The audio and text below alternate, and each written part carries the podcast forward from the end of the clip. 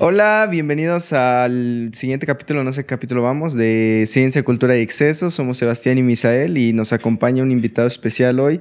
Se encuentra con nosotros Jesús Escobedo, nuestro director de acá del centro donde estudiamos y profesor investigador de tiempo completo del mismo centro. ¿Cómo está, doctor? Muy buenos días, este Sebastián, Eduardo, este Eduardo y Misael. Y Misael, ¿no? Entonces, bueno, este, primeramente, este, creo que es una buena idea el, que generen este tipo de actividades, ¿no? Porque yo creo que la divulgación es algo que nosotros como, como universitarios, como investigadores, este, debemos de, de dar a conocer al, público, ¿no? Entonces, ¿qué, ¿qué, mejor ustedes que nos están apoyando con este tipo de actividades para poder este, llevar el quehacer de nuestro centro a, a, la, a la comunidad, ¿no? Entonces, pues gracias, gracias por la invitación y, y también a la audiencia también pues este gracias por escucharnos. Sí, no hay de qué, doctor. Este, justo como lo decíamos, ya lo hemos mencionado más de una vez, pero el proyecto nace también como iniciativa académica, primeramente.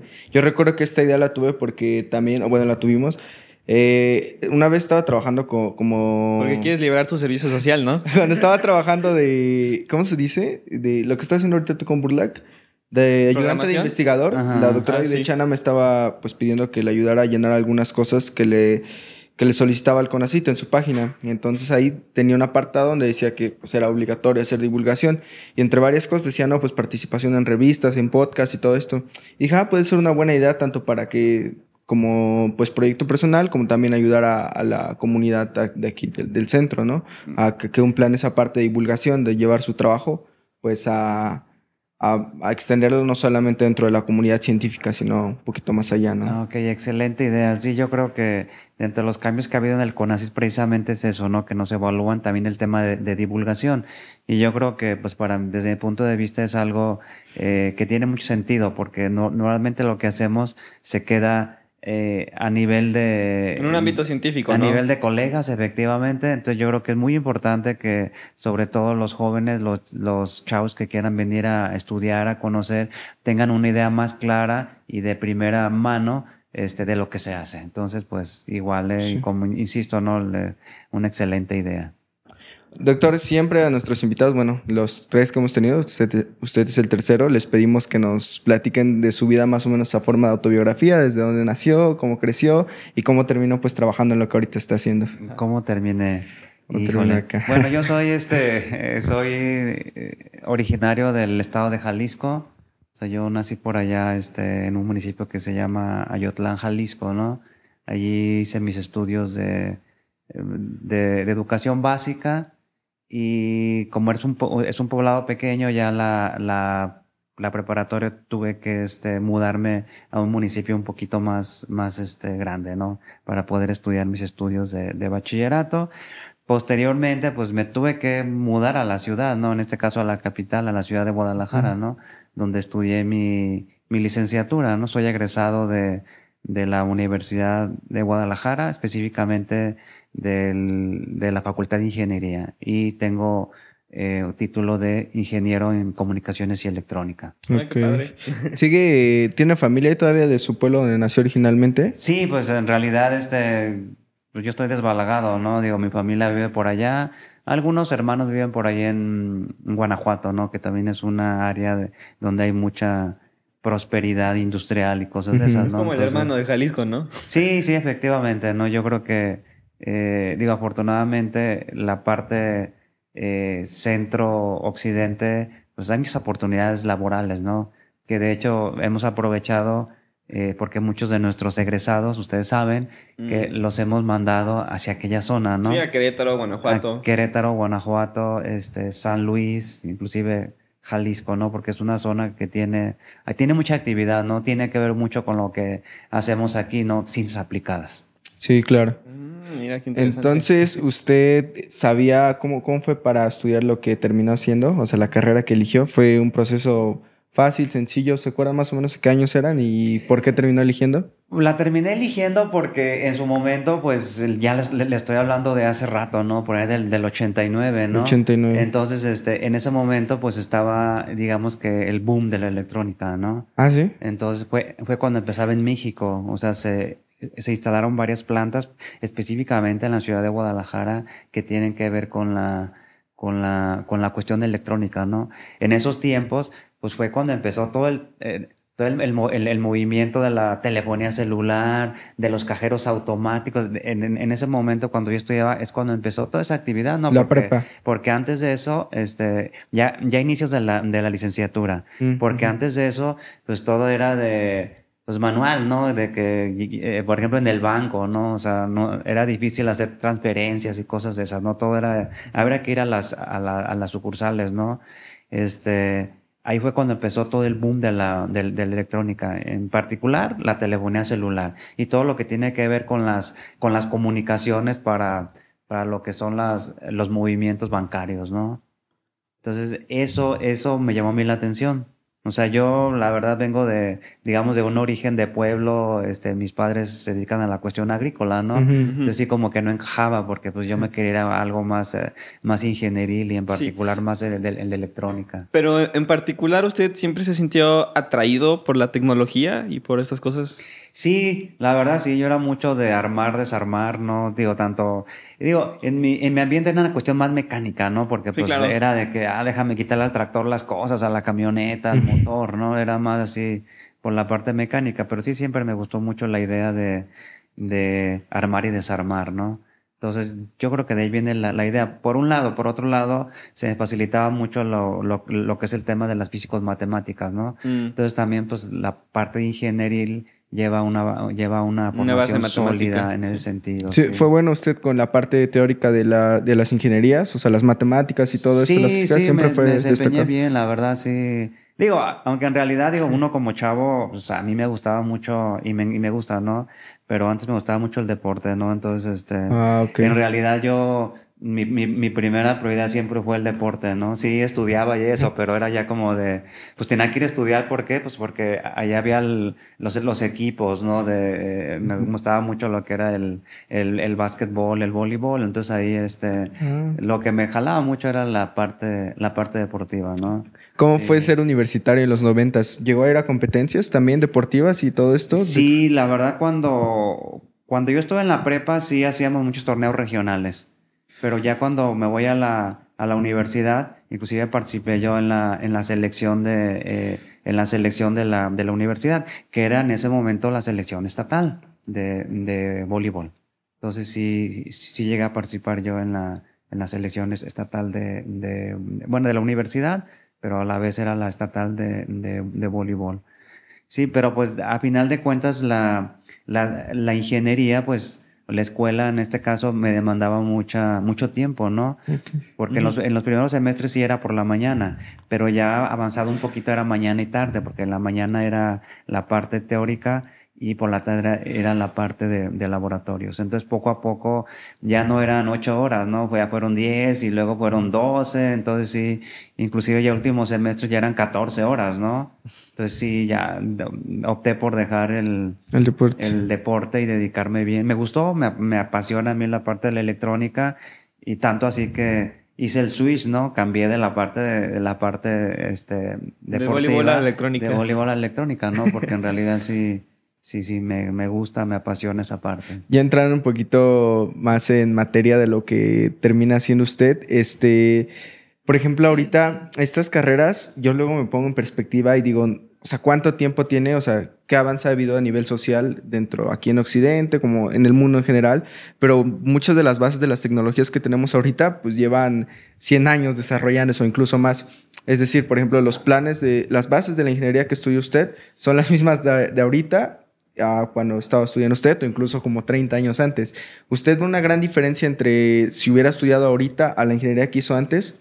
No, yo, yo creo que las bases, las bases siguen siendo las mismas. Ciertamente, ahorita tenemos este, muchas más herramientas, este, ya, ya, ya la tecnología en cuanto a aplicaciones está mucho más avanzada, porque mucho de lo, de lo, de lo que ha cambiado es, es, son las velocidades, las velocidades con las que trabajan los, los, los circuitos. Entonces, muchas de las cosas que hay en este momento que, que están, digamos, en, eh, en auge, no son nuevas, simplemente que antes no se habían hecho por las capacidades de cómputo que teníamos.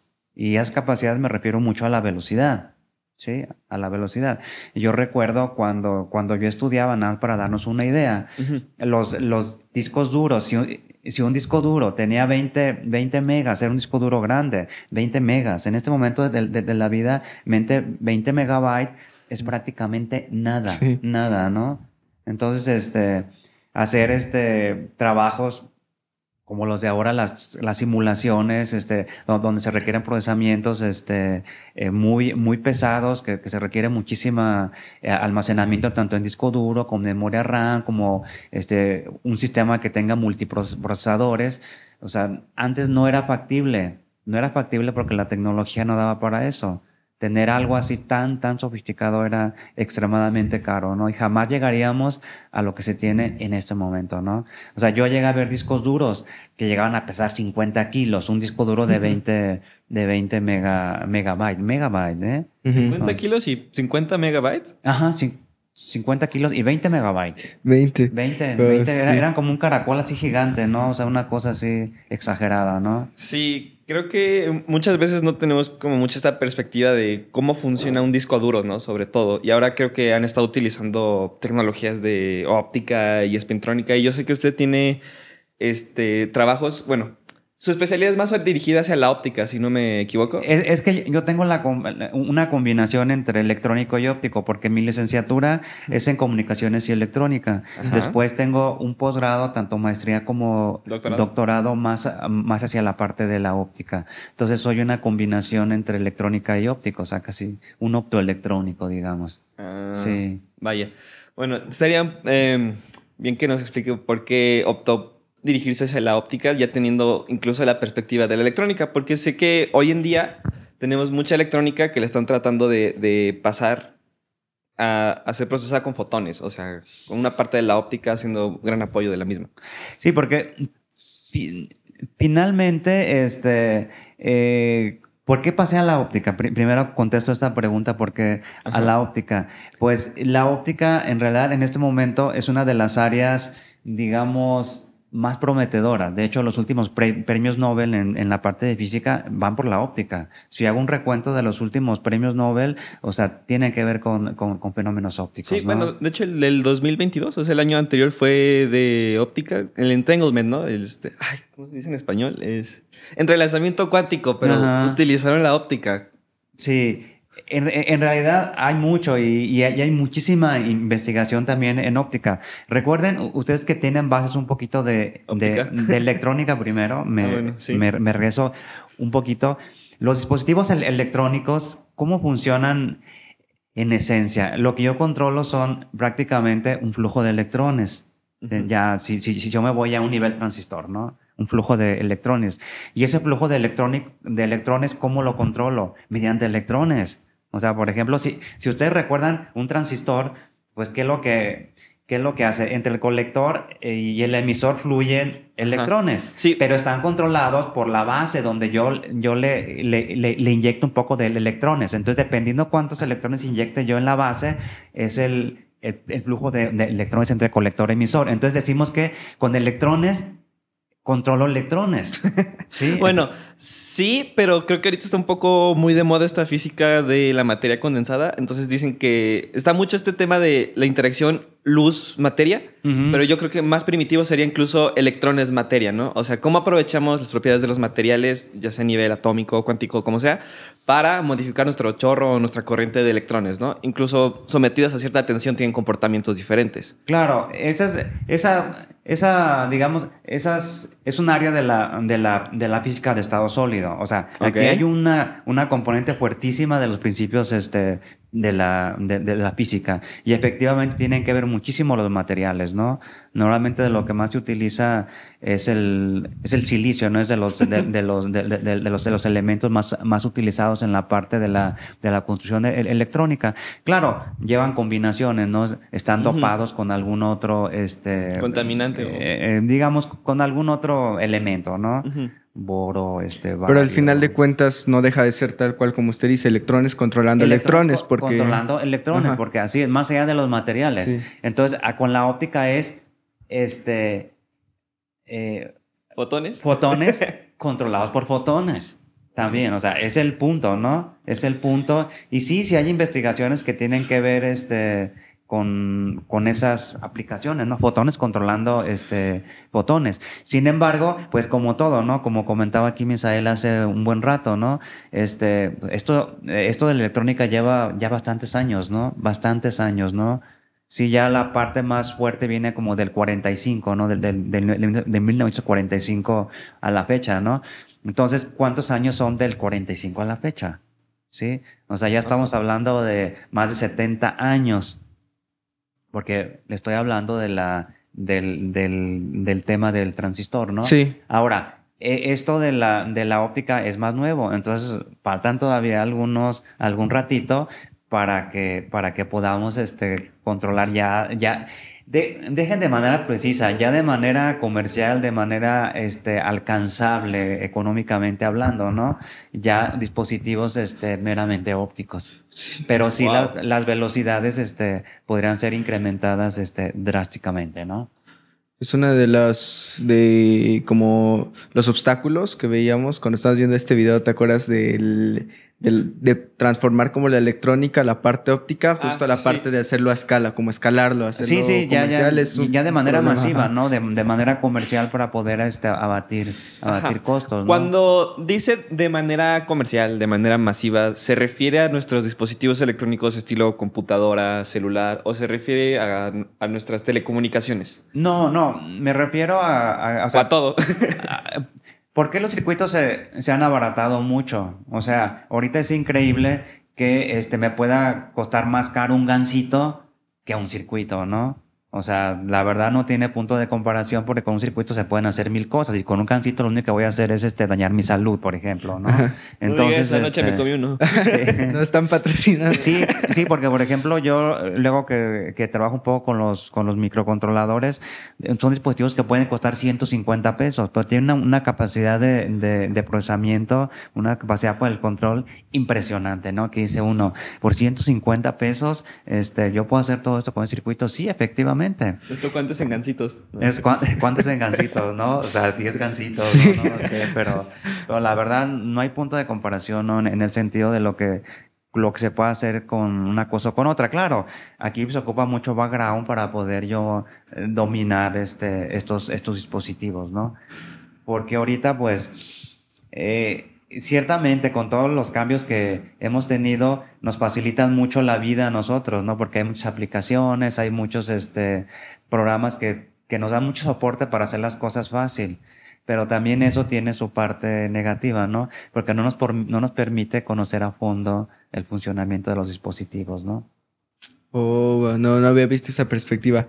Este, también, justo lo que decía, ¿no? Eh, tenía mucho esta parte o esta discusión con algunos profesores que me daban eh, como materias de, programación, pero orientado a, a, lo que está de moda ahorita, como la inteligencia artificial o la ciencia de datos y todo esto, y se quejaban mucho de que lo, lo utilizaban nada más como caja negra, ¿sabes? O sea, como así funciona y, o sea, lo utilizas esta herramienta y te da roja esto, pero ¿qué hay detrás? O sea, ¿qué está pasando detrás? ¿Cuáles son las bases? Entonces, eh, a esto más o menos se refiere usted, ¿no? Sí, efectivamente. Por ejemplo, yo he escuchado eh, muchos comentarios, este, inclusive de algunos profesores que dicen, ah, yo puedo hacer este, no sé, un sensor y, ponerle pantalla y todo, este, en dos horas, ¿no? Con Arduino. No, pues qué bueno, ¿no? Qué bueno que lo puedas hacer. Pero en realidad lo que hacen, como comentaba Misael, es tomar cajitas negras, este, interconectar y ya está funcionando. Pero qué es lo que está haciendo detrás, no hay, la, no, hay la menor idea, ¿no?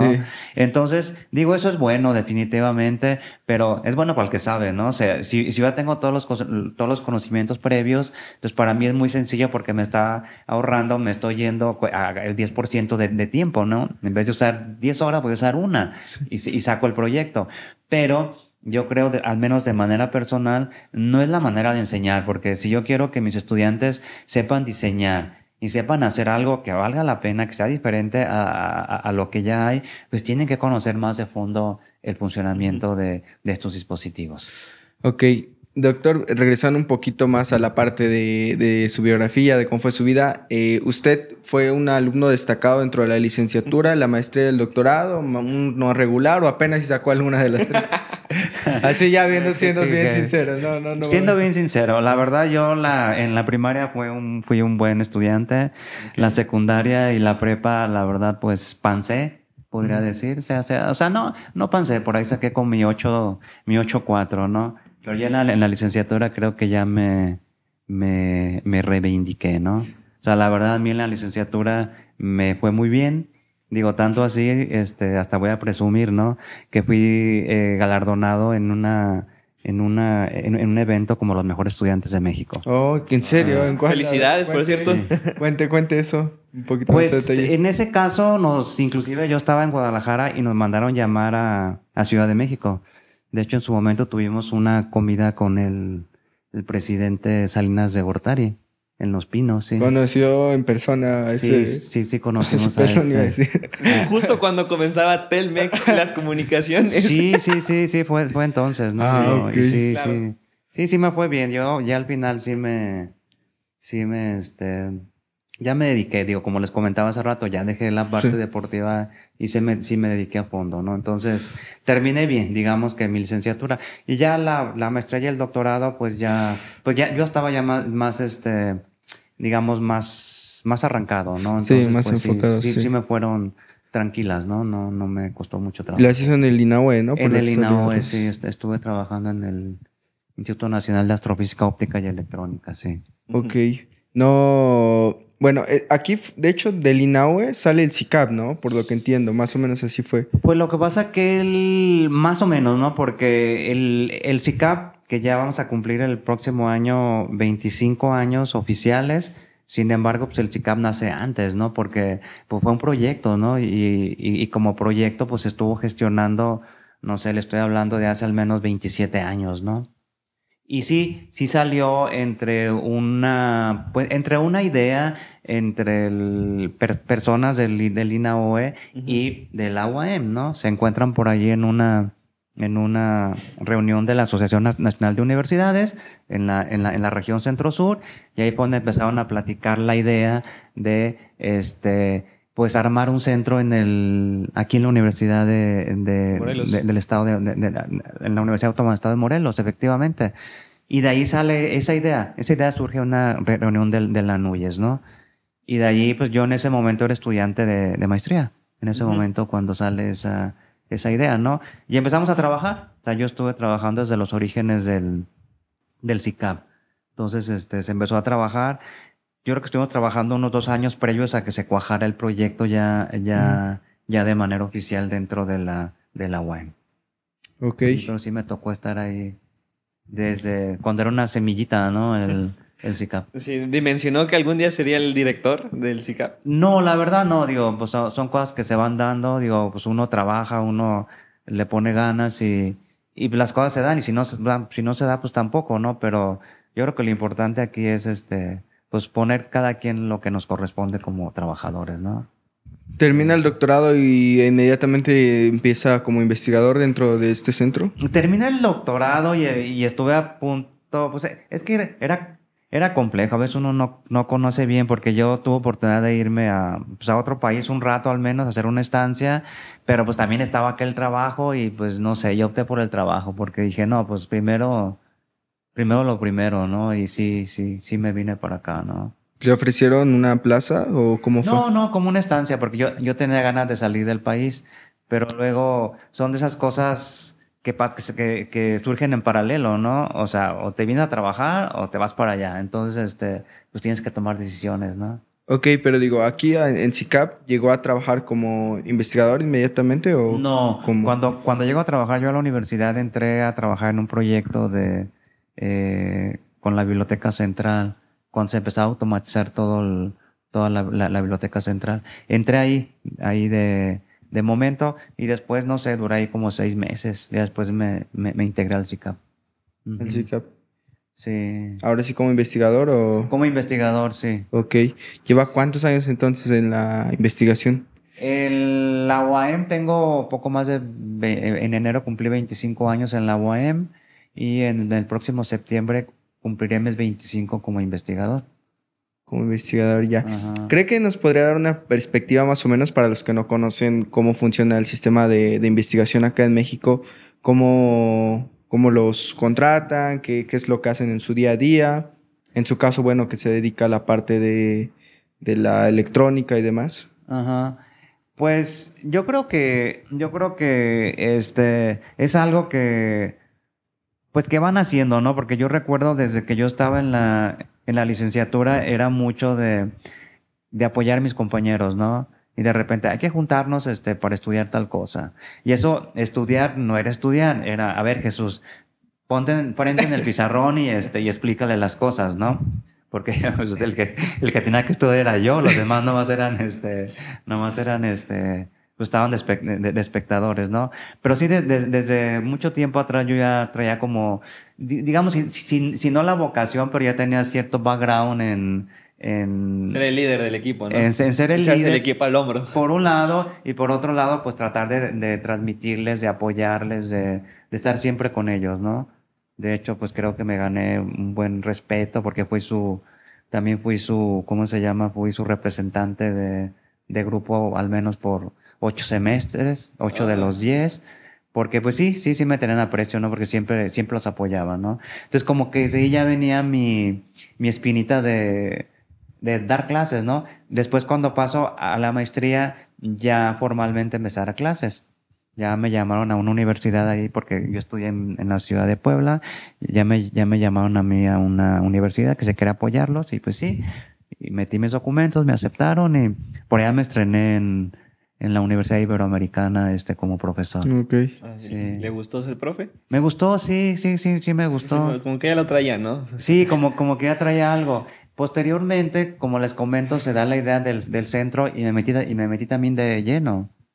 O sea, porque al final de cuentas tenemos que armar el proyecto, este, pues eh, el objetivo, este, pues todo, todo el proyecto, todo, todo, el proyecto, ¿no? También este, dentro del proyecto pues venían las áreas de investigación, qué áreas se van a, se van a, proponer para investigación, qué programas educativos se van a, proponer. Entonces estuve trabajando, ¿no? y, y, pues al rato pues me dijeron, vente, vente a trabajar ya, ¿no? O sea, pues digo, son cosas que van surgiendo, ¿no? Digo, hay que tener en cuenta que en la vida, pues, pues muchas cosas se dan en el camino, ¿no? Alguien nos apoya siempre, así como a mí me apoyaron, yo he apoyado a otras personas y a ustedes también, y esto es una situación eh, que se va dando en el camino, ¿no? Pero pues sobre todo, pues hay que ponerle ganas, hay que ponerle empeño, ¿no? A mí no van a llamar si, si no respondo, si no, este, si no me dedico, si no tengo yo compromiso, si no tengo pasión por las cosas, ¿no? O sea, van a buscar a alguien, sobre todo que le vean compromiso, ¿no? Y le van a, le, van a echar la mano, o les vamos a echar la mano, digo, porque a mí también me ha tocado ya en este momento, ¿no? Pues, porque pues la vida es así, ¿no? Sí. La vida es así. A veces necesitamos empujoncitos por aquí, empujoncitos por allá. Ok. Sí. Este, bueno, regresando con el tema, ya entrando un poquito más en materia de lo de la investigación, eh, le decía, tiene más o menos eh, pues 25 años por ahí en investigación. ¿Sabe más o menos un número de cuántos artículos ha publicado o en colaboración de los 25 años? Pues yo creo que, híjole, no sé, pero yo creo que debe de haber como unos 60 artículos por ahí publicados. ahí, va una duda, doctor. Para investigar más o menos su trabajo y todo eso, una de las herramientas que más utilizamos es Google Scholar. Y no sé por qué no, no lo encontramos, doctor. No, ¿Lo tienen privado su perfil o algo así? No me encontraron, híjole. Lo que pasa es que ahí es este un poco complejo con mi, con mi nombre, ¿no? Porque luego este aparezco como Jesús Escobedo, luego, luego, como J Jesús Escobedo, luego como J. Jesús Escobedo. Entonces ahí hay varios, digamos, como que Mm, esa J y ese punto me ha causado muchos problemas aún en mi vida mm. personal. ¿En serio? ¿Por qué? Sí, porque, porque aparezco en un documento con J Jesús y ah, otro con J. Jesús, entonces esa persona no es el mismo, ¿no? okay. Entonces este, he tenido muchos problemas con, con mis títulos, con mis cédulas, con, con todo, con todo, anda acarreando con muchos problemas. No, pero yo creo que sí. No, eh, y no está en privado, ¿eh? Sí. Ah, A lo mejor solamente hay que, este, hay que encontrar bien el camino. Hay que saber buscarle casi. Sí, porque sí, mi, mi nombre con esa J y ese punto, pues sí, sí, sí he tenido algunas situaciones. Evidentemente ya nos reprobó en metodología de la investigación. Sí. Pero sí, sí, sí, o sea, sí encontramos algunos otros. Ah, eh, sí. De hecho, creo que Sebastián tenía duda más o menos de los temas específicos de algunos artículos que estuvimos ahí por ahí. Sí, bueno, yo sobre todo vi que trabaja mucho con cristales fotónicos. Sí, porque fue, fue, o sea, mi tesis, la, la tesis que yo hice, este, precisamente estaba basada en... Perdón, la, tesis de, doctorado. Desde doctorado, estaba basada en un cristal fotónico. Entonces, sí, por eso seguramente has encontrado trabajos de, de, cristales fotónicos, ¿sí? Sí, de hecho hasta encontré uno que decía V-Shape, eh, que lo escribió con alguien de la licenciatura, justamente, bueno, lo publicó. ¿Quién sería de la licenciatura? Aquí lo tengo, ahorita lo, lo reviso. Pero bueno, ah, ahorita lo tocamos. Este, pero más o menos estaría bien que nos explicara qué es un cristal fotónico y por qué dicen que incluso aparecen en la naturaleza, en las escuelas de los pavos reales, en los escarabajos. Ayer me encontré uno. Mm. Pues los, los cristales fotónicos son estructuras, este, son estructuras eh, periódicas, ¿no? imagínense ustedes, este, algo así muy, muy sencillo. Un mega sándwich de, de, jamón. Tengo una rebanada de pan, una rebanada de jamón, una rebanada de pan, una rebanada de jamón. ¿Le podemos poner queso? Ah, y si, si, le pones queso también, pues sería, a final de cuentas, sería este, un, un cristal fotónico con tres ternario, ¿no? Con tres, con tres diferentes materiales y se repiten, son periódicos, ¿no? Son periódicos.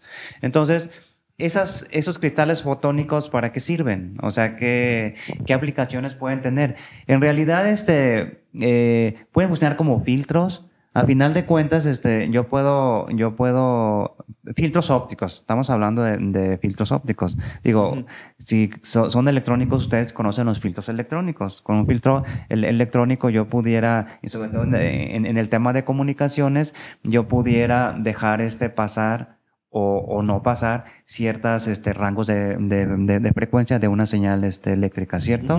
Pues, en este caso, para, para hacerlo lo, análogo, pero en la parte de, óptica, pues puede ser un cristal fotónico. Claro. Y eso, eso explica por qué hay algunos cristales fotónicos que brillan en ciertos colores, ¿no? O sea, está este escarabajo, seguramente lo ha visto. Sí, porque a final de cuentas tú puedes hacer, tú puedes quitar, eh, bueno, hacer que se eh, que se transmita o que se refleje ciertas este, longitudes, longitudes de, onda. o cierto rango, ¿no? Claro. Sí, o sea, por eso te digo, yo puedo hacer un filtro, ¿no? O sea, a final de cuentas es una de las aplicaciones.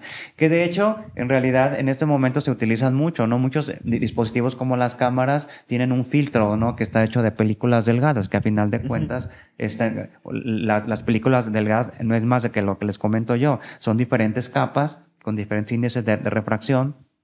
Y entonces, este, pues con eso tienen propiedades diferentes, ¿no? Entonces yo puedo matar muchos, bueno, cancelar muchos reflejos, pues, o sea, todo en una cámara fotográfica, ¿no?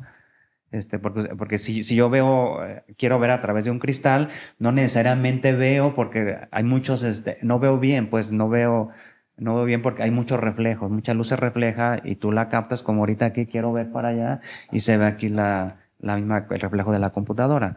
Entonces, este, es una de las, de las aplicaciones que se le da a los, a los, a los cristales. También, como ustedes saben, también hay, se pueden tener este láseres, hacer láseres sintonizables, ¿no? O sea, que al final de cuentas yo puedo este permitir que nada más pase ciertas longitudes de onda para hacer un láser con un con un ancho espectral mucho más este estrecho, ¿no? Se pueden hacer muchas cosas con, con los cristales fotónicos, ¿no? O sea, eh, en realidad, esto, insisto, ¿no? Si, si yo lo comparo un poco con la parte electrónica, sería como para filtrado, ¿no? O sea, pero en señales ópticas. Ok. En señales ópticas. Claro, sí. sí. Bueno. Ahora, también este, lo que yo hice en particular eh, eh es en guías de onda. Okay. En guías de onda, que también hay este, pues una guía de onda ópticas, obviamente, también para poder este, transmitir este, señales de, eh, ópticas de un punto a otro, ¿no? Ajá. Bueno, ahorita tocamos lo de las guías de onda. Yo quería preguntarle, ¿qué distingue un, un cristal fotónico natural? Porque ya dijimos que, por ejemplo, pues están los escarabajos, muchos animalitos, mariposas.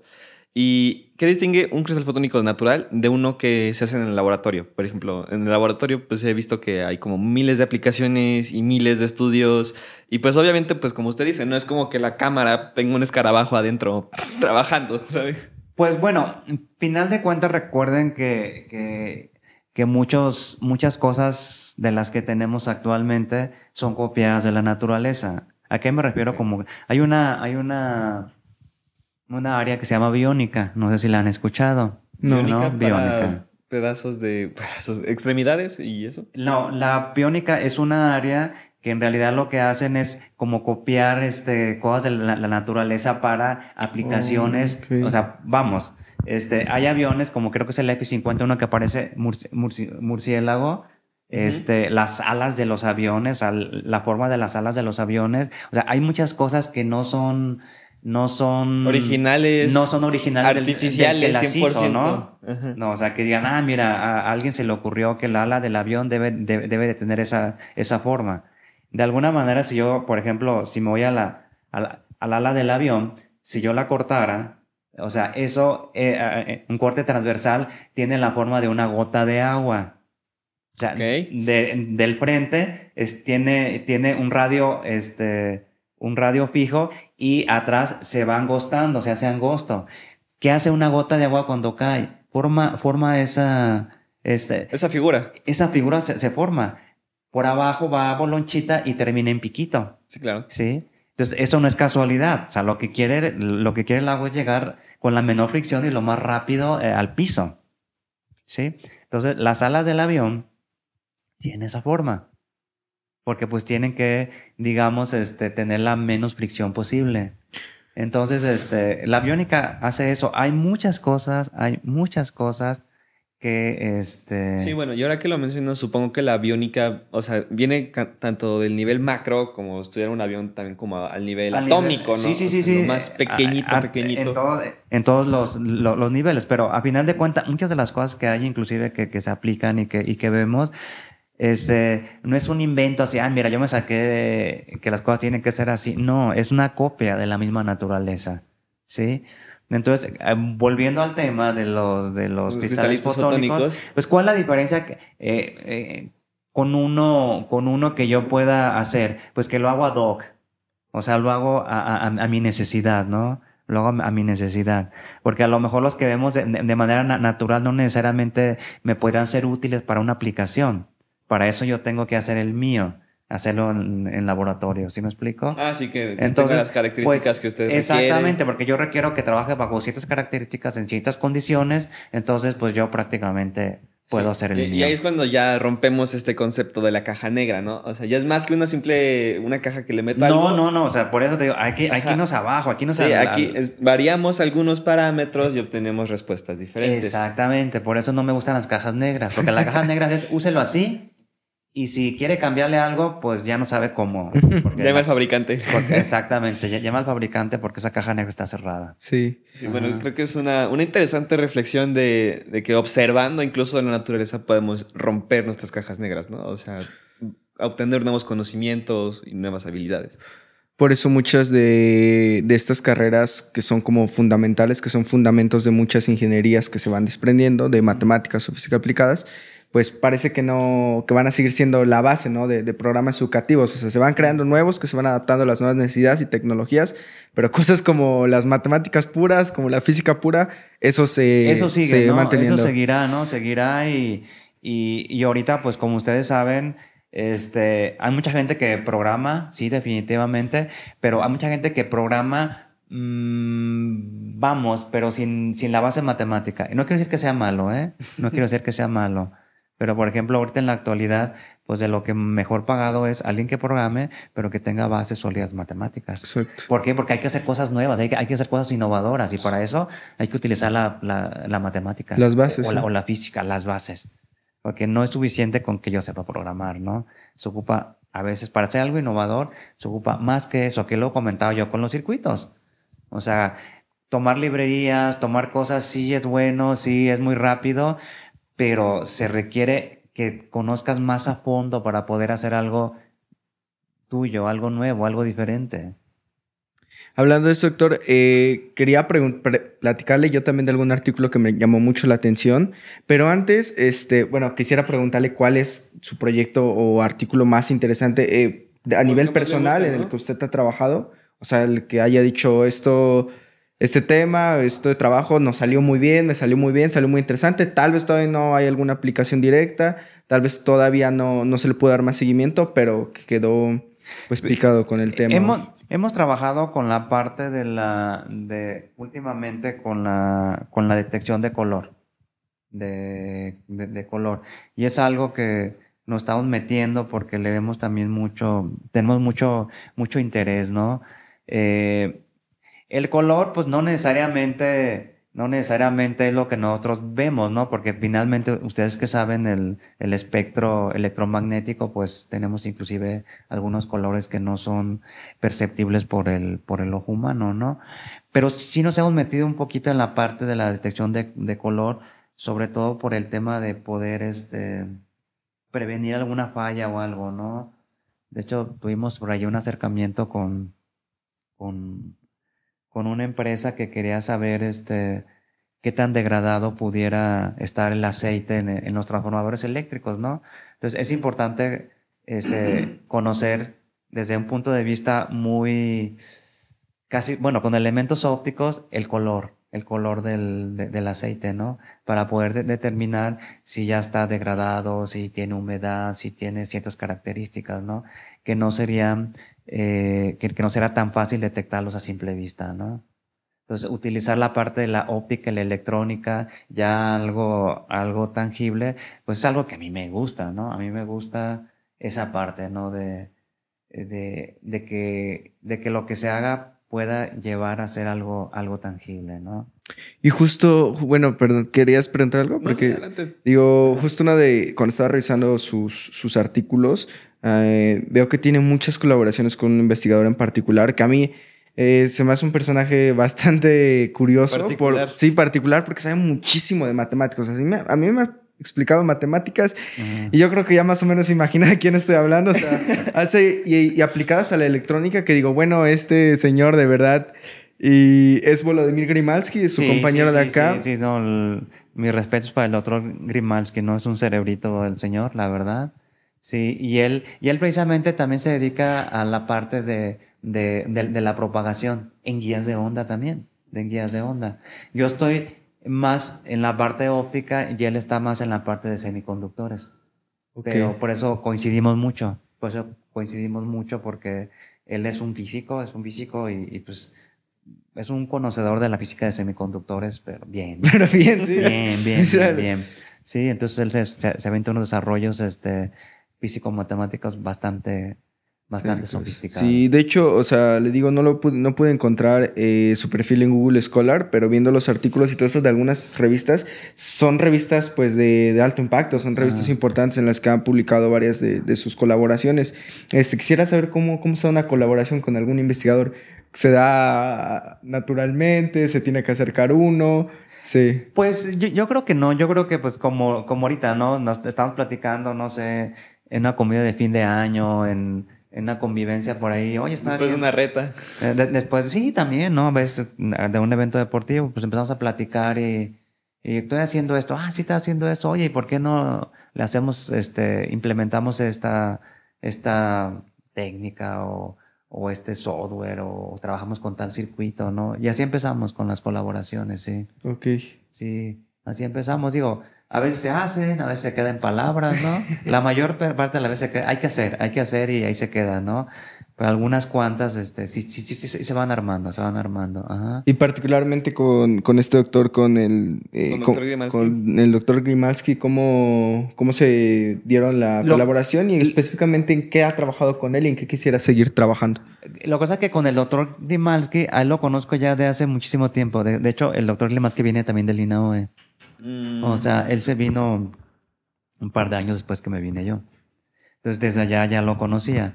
Entonces, este, eh, mi coasesora fue la doctora eh, quien desafortunadamente ya falleció, muy cercana al doctor Grimalski, y yo desde el INAOE los conozco a los dos. entonces, como yo colaboré mucho con la doctora Kochevaya, después em, empecé a, a través de la doctora, empecé a colaborar con el doctor Grimalski. Desde entonces. Desde entonces, sí, por eso esa, ahí la colaboración fue un poquito más indirecta, porque yo empecé con mi asesora y después este, con el doctor Gilmalski, pero ya viene esa colaboración de hace, de hace años. Insisto, ¿no? El doctor este Grimalski también trabaja mucho en la parte de la, de la, de la propagación, de la parte de amplificación y de la parte de filtrado en dispositivos este, eh, semiconductores, pero él está en un rango un poquito fuera de lo, de, de, lo que es la electrónica, la electrónica común, porque él está trabajando en la parte de microondas. ¿Podría explicar un poquito más qué es, ¿qué es eso? Eh, ¿Qué es eso? Lo que pasa es que aquí, por ejemplo, este, el, el ¿cómo se llama? El, el, el, espectro electromagnético, pues ustedes lo conocen, pues es, es muy amplio, ¿no? ¿no? Normalmente la óptica, la óptica anda por ahí en el espectro visible, inclusive... De los nanómetros. Eh, un poquito más abajo, un poquito más abajo, porque puede estar en el, en el infrarrojo, ¿sí? En el infrarrojo. Pero si me bajo yo un poco más, está la parte de microondas. O sea, son, son frecuencias más abajo de, de, la, de lo que es la parte de la, eh, de la parte óptica. O sea, vamos, microondas está entre la parte electrónica, electrónica convencional de los, de lo que usamos nosotros normalmente de los megahertz y quizá unos poquitos gigahertz y la óptica. El microondas está el medio. Es el campechano. Microondas está arriba de los, está en el orden de, de los gigahertz, ¿no? Inclusive alcanza por ahí algunos terahertz, pero justo está inclusive antes de la óptica y después de las comunicaciones este, convencionales. ¿Qué tipo de tecnologías emplean en el uso de las microondas? Aparte del microondas. Precisamente es una área compleja y costosa. Es una área compleja. Porque eh, veamos que, por ejemplo, no sé, ya conseguir ya dispositivos del orden de, de las de los 100 de los 10 10 gigahertz o 100 gigahertz, pues ya eso se vuelve muy costoso, todo se vuelve muy costoso, ¿no? O sea, un amplificador, este, una fuente, un generador, este, todo esto se vuelve muy costoso. Pero es una área que, pues está, o sea, su ancho de banda es, es amplio. No llega a ser del, del, del grado de la parte óptica, pero pues sí mucho más amplio que las comunicaciones este, tradicionales, ¿no? Y el doctor Limal está metido mucho en esa área. Ah, bueno. Sí. Y eso, bueno, al final de cuentas sí termina perdiéndose un poquito la aplicación de repente por lo mismo de su de su, complejidad. Eh, la parte ya, la parte ya de ya, ya, de aplicaciones, este, es costosa. Es costosa. Se sigue usando, sí, se sigue usando, ¿no? De, las ventajas que, que, tiene es que las comunicaciones son punto a punto, ¿no? ¿Qué significa punto a punto? Pues que yo tengo que tener una antena aquí, o sea, con vista, ¿no? Este, las antenas. Ok. Sí. sí, porque tanto él y bueno, también me decir que usted sí trabaja, termina trabajando también en la parte más teórica de los artículos porque no sé si pases mucho tiempo en el laboratorio, si tenga algún laboratorio donde esté trabajando. Es que yo, yo más bien este, eh, en la parte práctica del, de lo que son los, los las comunicaciones, no, en la parte práctica no. Yo me he metido más con la parte de simulación. De simulación. De simulación, sí con la parte, porque como les comentaba hace rato, es muy costoso, ¿no? Y, y, y, si yo quiero hacer un cristal fotónico o que si yo quiero hacer un amplificador este, en el rango de microondas, pues no, no hay posibilidades económicas, ¿no? No, no tenemos la infraestructura, pues no, no, no se puede. Sin embargo, eso lo trabajamos mucho en el, en el modelado. En el modelado. Sí, entonces el doctor Grimalski trabaja mucho en el modelado matemático y yo pues más bien en la parte de, en la parte de, simulación. Pero entonces son como complementativos, ¿no? Sí, al final de cuentas sí, digo, porque pues si trabajas con alguien es porque aportas, das algo, ¿no? Claro, y, eso permite hacer que el, trabajo se, se, amplíe. Sí, digo, porque pues digo, a veces sí, o sea, los dos somos de la misma, de la, misma área y podemos sacar un artículo, sí, pero muchas veces es por complemento. Ok, perfecto. Este, justamente iba a decir esto como hacer el contra de la parte de la industria con la parte de la investigación. Digamos, doctor, alguien que hubiera seguido exactamente o que quiera seguir exactamente a un camino muy similar al que ha seguido usted, pero quisiera dedicarse a la parte de la industria, ¿con qué cosas se, se vería enfrentado? ¿Cuál sería su panorama más o menos en la industria?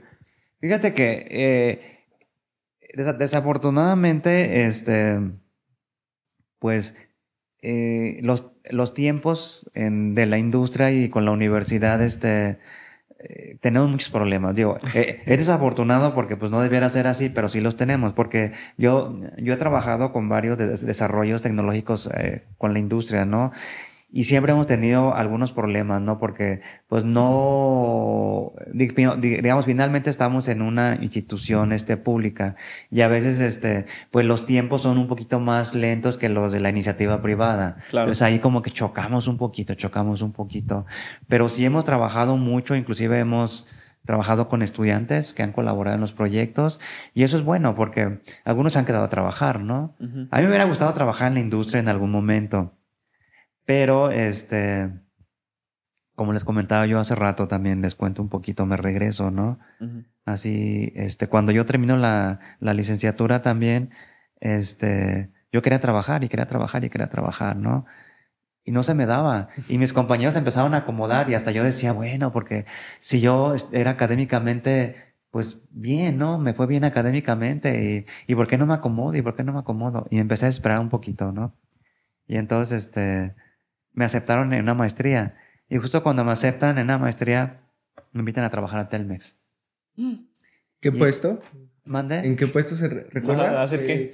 ¿Qué, haría? No, o sea, iba a entrar como de, como de técnico originalmente. Ok. Como técnico, ¿no? Porque estaba el boom de las comunicaciones, insisto, ¿no?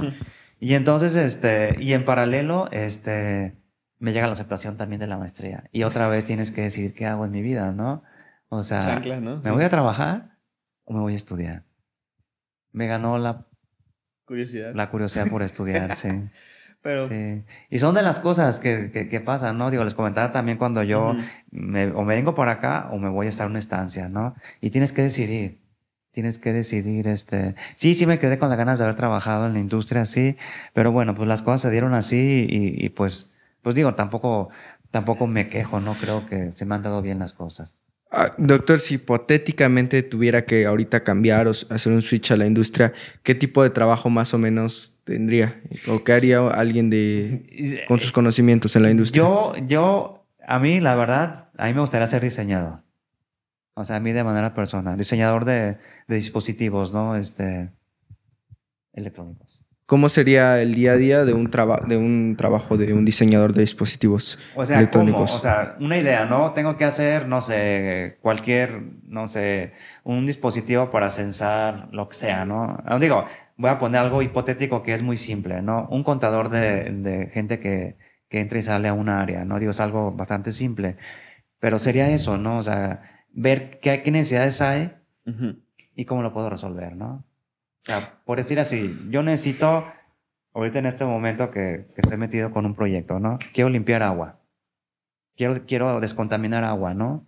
¿Por qué? Porque al final de cuentas es algo que, que es un problema que, que ya lo tenemos y lo vamos a, tener en corto fuerte, ¿no? Sí, o sea, eso de ensuciar el agua y tirarla no va a ser opción, ¿no? Hay que limpiarla cuantas veces sea necesario antes de desecharla, ¿no? Entonces, eso, eso me encanta, o sea, meterme a ese tipo de cosas. ¿Por qué?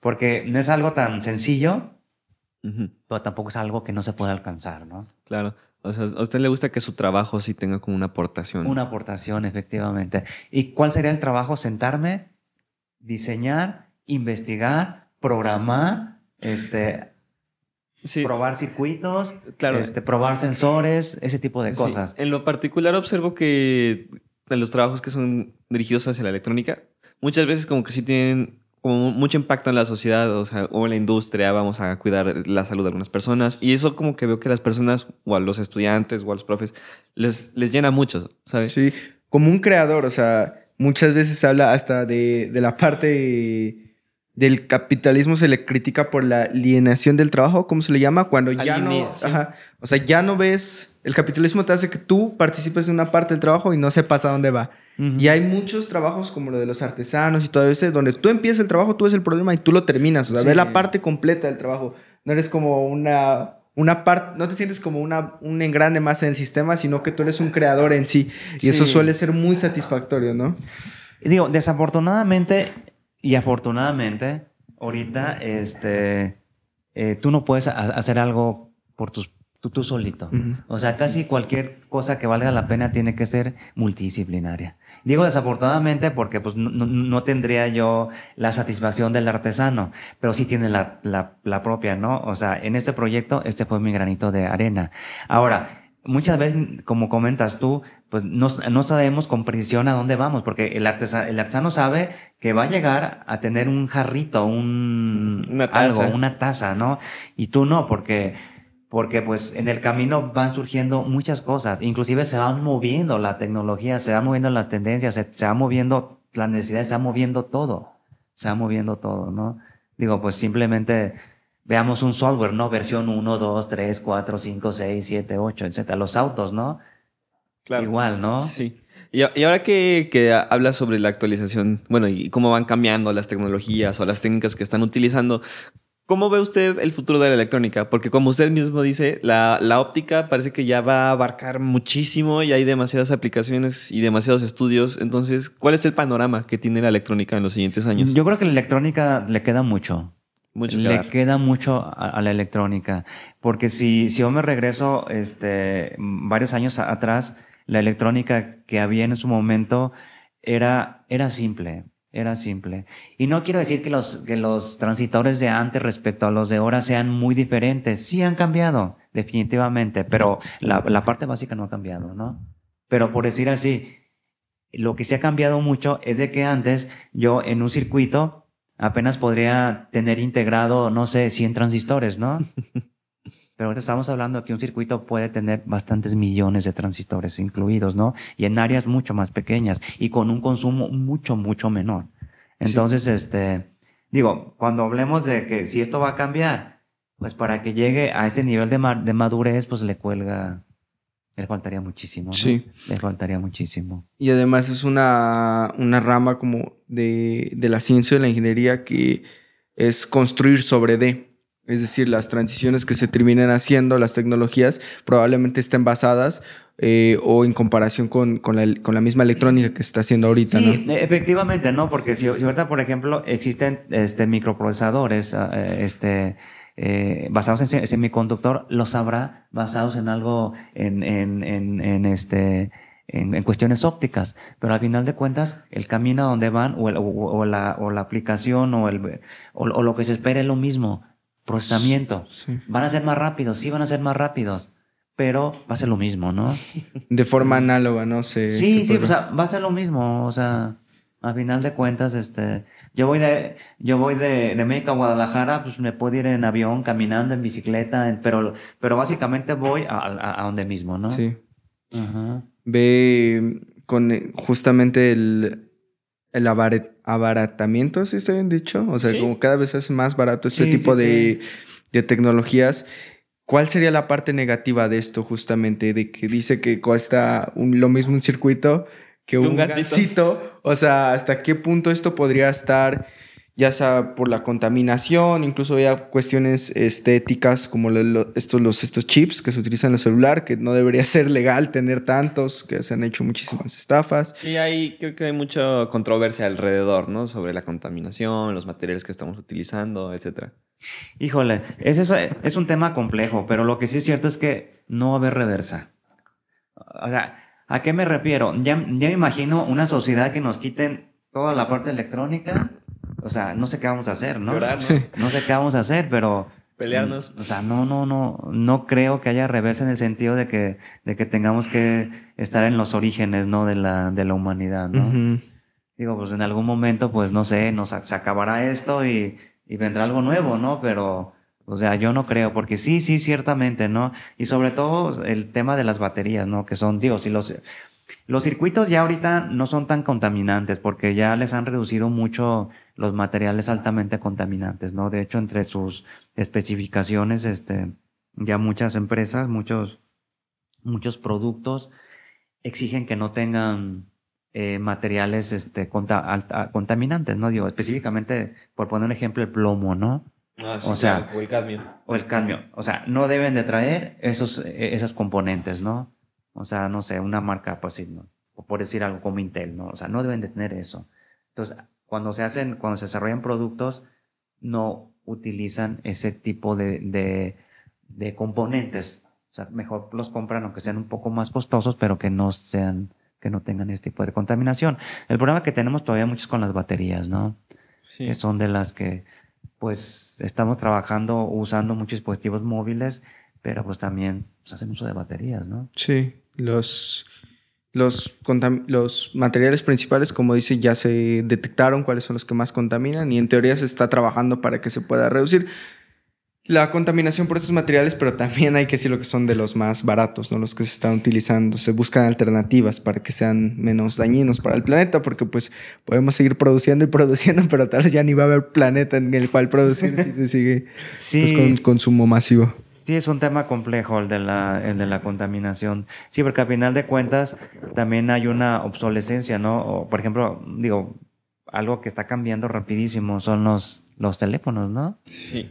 O sea, un teléfono que yo tengo ahorita en tres o cuatro años, pues prácticamente ya, ya se queda. Es más, ya quien se quiere actualizar, ¿no? Porque ya no, ya, ya no permite las nuevas este, aplicaciones, porque ya, ya, ya, ya se quedó un poco obsoleto, ¿no? ¿Tiene iPhone? Para los que. entonces, entonces, nos forzan a que estemos, este, a que estemos, pues comprando, ¿no? Actualizando el, el hardware. Pero al final de cuentas, pues todo, eso es basura, todo es contaminación, ¿no? Sí. O sea, ya no lo uso y luego, ¿qué? Hay que ah, tirarlo. Sí, y eso es otro tema, ¿no? ¿Qué, ¿Qué vamos a hacer con tanta basura electrónica? Pero yo creo que eso da para otro pod. sí, eso parece un tema muy, muy cool. Pero bueno, los que no entiendan más o menos el contexto, incluso eh, pues Apple recibió una demanda millonaria, o creo que una de las demandas más fuertes que ha recibido en toda su historia, porque se le acusa de obsolescencia programada. Obsolencia. obsolencia programada en sus dispositivos, que hacen que pues nada más te puedan durar cierto tiempo para que tengas que comprar de nuevo, pero al final de cuentas, pues eso atenta contra el usuario y además contra el medio ambiente, ¿no? Cuantísimos yo por eso puro Samsung, sí, yo, yo creo que aquí tiene que haber, este, eh, sobre todo tiene que, tiene que haber políticas internacionales, nacionales, que obliguen a que no hagan eso las empresas, porque es muy cómodo, definitivamente, a ver, ya tienes cuatro años, el, no sé, tal modelo de un, teléfono en particular, ya no se puede actualizar. Y si no se actualiza, ya ciertas aplicaciones empiezan a dejar de, de, funcionar. Este, funcionar. Y creo que eso no se vale, ¿no? No se vale porque si el teléfono funciona, pues entonces debería, debería dentro de su capacidad admitir las aplicaciones recientes, ¿no? Digo, si es una que, que demanda un hardware que, que, rebasa al teléfono, está bien, es válido, ¿no? Pero la mayoría no, no es por eso, es porque no permite la actualización al nuevo sistema operativo y por lo tanto no acepta las nuevas aplicaciones. Entonces, eso no se vale. Ok, sí. Doctor, ya más o menos ya llevamos como 40, 50 minutos más o menos para ir cerrando, quisiera hacerles unas últimas preguntas y una de ellas es sobre el futuro eh, en particular de su, de su investigación. Este, ¿Cuál sería, si tuviera que igual decidir hacia qué camino quisiera ir, cuál es lo de que su rama que mal entusiasma trabajar? ¿Hay algo en particular o va a dejar fluir lo que venga? Pues yo, como les comentaba hace rato, a mí me gusta mucho la electrónica, digo, mi, la programación la programación, no tanto programación en la computadora, o sea, programación para que, para que el software se ejecute en la computadora, no. Yo voy, me, me apasiona la programación que se ejecuta en los circuitos, en, no sé, llámese un FPGA, llámese un DSP, llámese un microprocesador, un microcontrolador. Esa, para aplicaciones específicas, ¿no? Y ahorita, como les comentaba hace rato, pues yo de momento mi idea es irme por el agua, pero pues más adelante a ver qué viene, ¿no? Sí, a ver qué necesidades tenemos. A ver qué necesidades tenemos, ¿no? Y si yo me retirara de aquí, pues no pasa nada, yo sigo trabajando en mi casa este, sobre lo mismo, ¿no? Ok. Sí, sí al final de cuentas, como dice, al, al, no depender de un laboratorio, la parte de las simulaciones y todo eso, le, supongo que le ayuda muchísimo. Ajá, y, como les comentaba, en, en, realidad se ocupa, se ocupa poco equipo y los circuitos son relativamente alcanzables, ¿no? Entonces no ocupo tener un laboratorio así que, eh, que requiera de una institución, ¿no? O sea, se puede tener algo, algo en casa. De los dispositivos que acaba de mencionar, ¿puede dar un ejemplo de en, en, en dónde se pueden ver sus aplicaciones inmediatas que utilizamos mucho?